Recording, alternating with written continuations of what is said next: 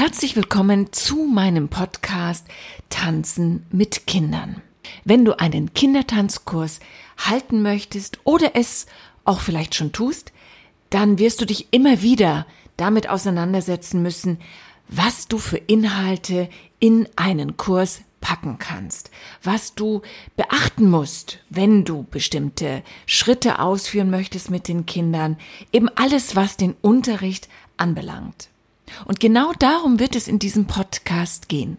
Es geht um Fachliches, ich werde Interviewgäste einladen und dich hoffentlich so mit sehr viel Inspirationen wieder zurück in deine Arbeit schicken.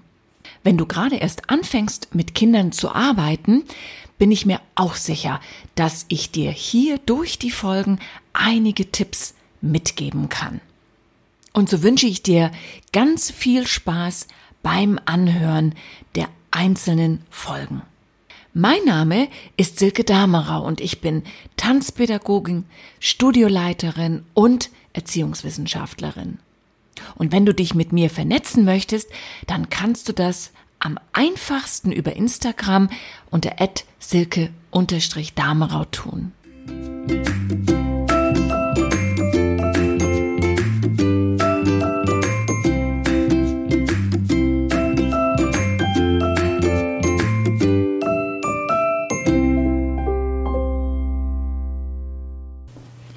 Wenn wir vor einer Klasse stehen, haben wir es mit einer unterschiedlichen Anzahl von Persönlichkeiten zu tun. Auf jeden Fall vereint sie erstmal alle eines, nämlich, dass sie tanzen lernen wollen. Aber, da darf man sich auch nichts vormachen, jeder kommt mit einer unterschiedlichen Zielsetzung und mit unterschiedlichen Motivationen in den Unterricht. Schaut man sich zum Beispiel die Altersgruppe der drei bis sechsjährigen Kinder an. Diese Kinder sind nicht in der Lage, sie haben einfach nicht die Fähigkeit, über größere Zeiträume hinweg ein Ziel zu verfolgen. Bei ihnen geht es um direkte Bedürfnisbefriedigung. Sie brauchen Zuwendung, Vertrauen, aber auch Freiräume.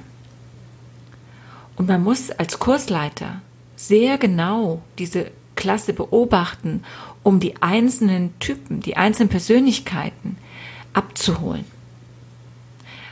Was ich mache, ich lasse gleich am Anfang der Stunde sie alle zu mir kommen. Ganz eng. Das gibt schon mal ein Gefühl von Sicherheit. Und ich führe Klassenlisten, die ich dann abhake. Das gibt mir die Möglichkeit, die Kinder zu beobachten, mit ihnen zu sprechen und sie sozusagen in den Unterricht abzuholen. Auch da gibt es ja schon die verschiedenen Persönlichkeitstypen. Der eine ist kommt nach vorne, ist wild, will sofort loslegen, muss eigentlich ein Stück weit erstmal gebremst werden. Und dann gibt es die Kinder, die sehr schüchtern sind, die eigentlich zwar tanzen wollen, aber ja, sich irgendwo auch noch nicht trauen. Für dich als Trainer ist es also wichtig, hier eine Balance zu finden. Einerseits das Lebendige zu behalten und andererseits aber auch die schüchternen Kinder abzuholen. Und ich kann dir einfach nur den Tipp geben, arbeite wirklich in der Bildersprache. Kognitiv können diese Altersgruppen das noch gar nicht verarbeiten. Aber mit einer bunten Bildersprache kannst du Schrittmaterialien umsetzen, kannst durch Bilder einfach Bewegung nochmal unterlegen und hast eigentlich dann wirklich einen kreativen, bunten Unterricht. Und damit kannst du diese Altersgruppe sehr, sehr gut motivieren, auch dabei zu bleiben. Das Wichtigste für mich, denke ich auf jeden Fall, ist aber der Vertrauensbezug zur Lehrkraft. Wenn du ihnen nicht dieses Vertrauen und die Sicherheit und diese Zuwendung gibst, werden sie möglicherweise trotzdem gehen. Bei Schulkindern und Jugendlichen sieht das ganz anders aus. Diese Altersgruppen sind in der Lage, Ziele zu setzen. Das schaffen sie kognitiv. Sie setzen sich auch Maßstäbe, ganz eigene Maßstäbe. Und sie messen sich auch an ihren eigenen Maßstäben. Das heißt, sie messen sich an Erfolg und an Misserfolg.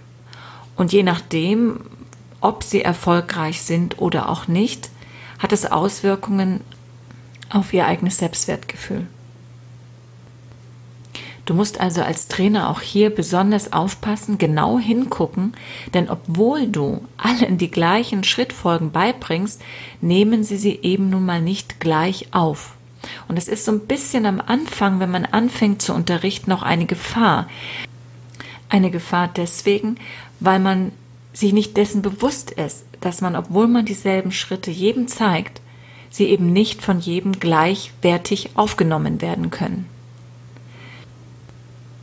In meiner Unterrichtspraxis versuche ich das so zu lösen, dass ich, wenn ich zum Beispiel bestimmte Schritte sehen möchte, ihnen ganz unterschiedliche Erklärungen gebe. Also eigentlich auch wieder eine Bildsprache. Manchen reicht es, wenn ich sage, als Beispiel jetzt, streck dein Bein. Manchen reicht das. Sie können es dann auch sofort umsetzen.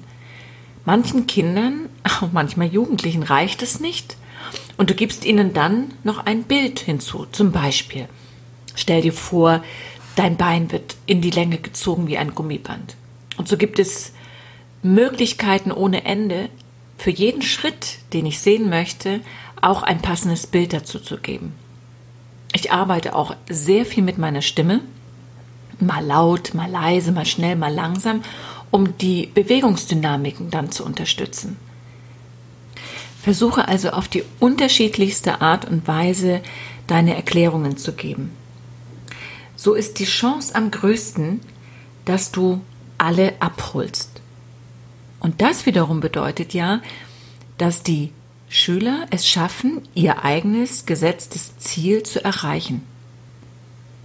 Und das wiederum hat Auswirkungen auf ihr Selbstwertgefühl, und zwar in positiver Hinsicht und dann kommt ein Kreislauf in Gang. Sie wissen, sie können aus eigener Kraft etwas erreichen. Das ist der größte Motivator. Und nichts ist stärker als dieser Motivator, der von innen herauskommt. Deine Aufgabe als Trainer ist es dann, diese Lerngrenzen weiter nach oben zu verschieben und immer wieder neue Herausforderungen zu schaffen aber immer nur in dem Maße, dass die Schüler sich zwar gefordert fühlen, dass sie aber trotzdem erkennen, dass sie es schaffen können. Wenn die Herausforderung zu groß ist, das Ziel zu weit weg, dann verlieren sie den Anreiz, weiterzumachen. Sie verlieren also sozusagen ihre Motivation. Und dann wirst du auch sehr wahrscheinlich diesen Schüler verlieren oder diese Schülerin.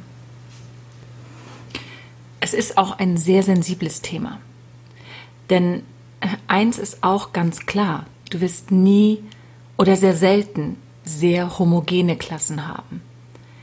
Du kannst versuchen, das mache ich, Klassen zu unterteilen.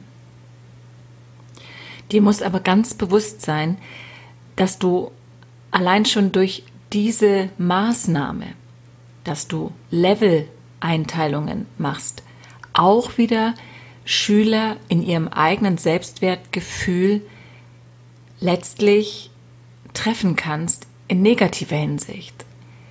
Denn wenn jemand praktisch zu dieser Gruppe gehört, die nicht mehr so leistungsstark eingestuft wird, dann kannst du dir ja vorstellen, was das mit dem Schüler oder der Schülerin macht. Sie fühlen sich nicht gut genug. Sie haben keine Anerkennung bekommen für ihre Leistung. Zumindest nicht in dem Maße, wie sie sich das erhofft oder gewünscht haben. Du musst aber auch den Schülern gerecht werden, die ein hohes Maß an Leistung schaffen können. Das heißt, du wirst immer in diesem Konflikt sein und da musst du dir auch gar nichts vormachen, dass es mal anders ist. Es ist ja nicht nur in der Trainingssituation so. Es geht ja weiter, wenn du in einer Tanzschule bist oder auch so freie Kurse gibst, dann kann es ja auch sein, dass ihr mal eine Performance macht. Dann kannst du nicht alle in die erste Reihe stellen. Dann gibt es die erste Reihe, die zweite Reihe, die dritte Reihe, vielleicht sogar eine vierte Reihe. Ja, wer steht dann dann wo? Nach welchem Maßstab setzt du die Reihen zusammen oder deine Choreografie? Ist es dir egal, wie, wer, wo, was, wann tanzt oder eben nicht? performst du vielleicht sogar für eine Meisterschaft, dann musst du noch mehr aussieben und noch mehr filtern.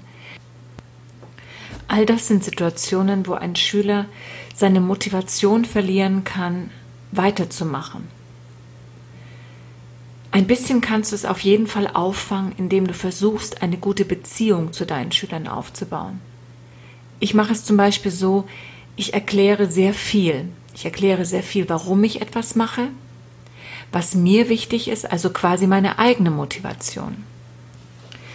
Durch diese Gespräche merken die Schüler, wie wichtig mir das ist. Sie merken, dass ich es auch ehrlich meine und dass ich ihre Art und Weise wertschätze und dass ich sehr emotional verbunden bin. Letztlich empathisches Verhalten, also einfühlendes Verstehen.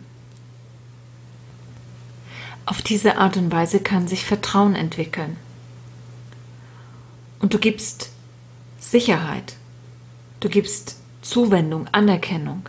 Also auch wieder all diese Punkte, die bei uns Menschen ganz innerste Bedürfnisse sind. Und weil sich dein Schüler dann aufgehoben fühlt bei dir, obwohl er eigentlich durch eine negative Situation geht, indem er akzeptieren muss, dass er vielleicht nicht geeignet ist für alle Gruppen und Levels, so kann er trotzdem einen Platz bei dir finden fasse ich jetzt ein einfach nochmal zusammen. Wenn du möchtest, dass deine Schüler bei dir bleiben, wenn du möchtest, dass sie langfristig bei dir bleiben, wenn sie sich immer wieder neu motivieren, neue Ziele setzen, neue Herausforderungen meistern, dann musst du ihnen das vorleben. Du musst selber ein motivierendes Verhalten an den Tag legen. Du musst reden mit ihnen, Transparenz letztlich zeigen. Du musst aber auch deine eigenen Ziele, die du mit der Klasse, mit den Schülern, mit der ganzen Schule, mit den ganzen Kursen hast, offenlegen. Nur so können sie verstehen, wo die Reise gemeinsam hingehen soll. Versuch objektiv zu bleiben. Das ist nicht immer einfach, denn wir sind alle nur Menschen und wir haben alle unsere Emotionen. Am Ende wirst du es dann schaffen, dass sich dein Schüler bei dir wohlfühlt, sicher und aufgehoben.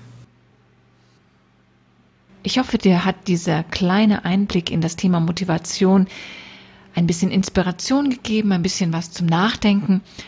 Und wir hören uns dann in einer neuen Folge wieder. Und bis dahin sage ich, ciao, hab eine schöne Zeit, deine Silke.